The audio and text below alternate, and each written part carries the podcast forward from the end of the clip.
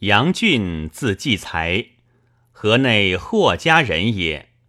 受学陈留边让，让弃义之。郡以兵乱方起，而河内处四达之渠，必为战场，乃扶持老弱，以精密山间，同行者百余家。郡赈济贫乏，通共有无。宗族之故，为人所掠作奴仆者，凡六家。郡皆轻才熟之。司马宣王年十六七，与郡相遇。郡曰：“此非常之人也。”有司马朗早有声名，其族兄之众未知之。为郡言曰：“之虽素望不及郎，十里但有忧耳。”郡转避地兵州。本郡王相少孤特，为人仆隶，年十七八，见使牧羊而思读书，因被垂处，郡加其才智，及熟相卓家，聘娶立屋，然后与别。太祖除郡屈两长，入为丞相院属。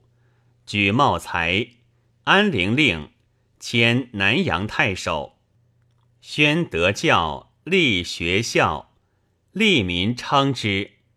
喜为征南军师，为国祭剑，迁中尉。太祖征汉中，未逢反于邺，郡自何亦行在所。郡以身方罪免。兼辞太子，太子不悦，曰：“杨中尉便去，何太高远也？”遂背书左迁平原太守。文帝见坐，复在南阳。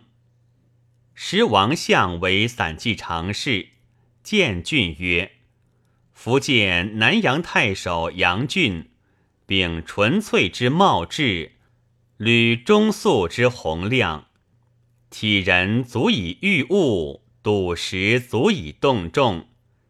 克长后进，会训不倦，外宽内直，人而有断。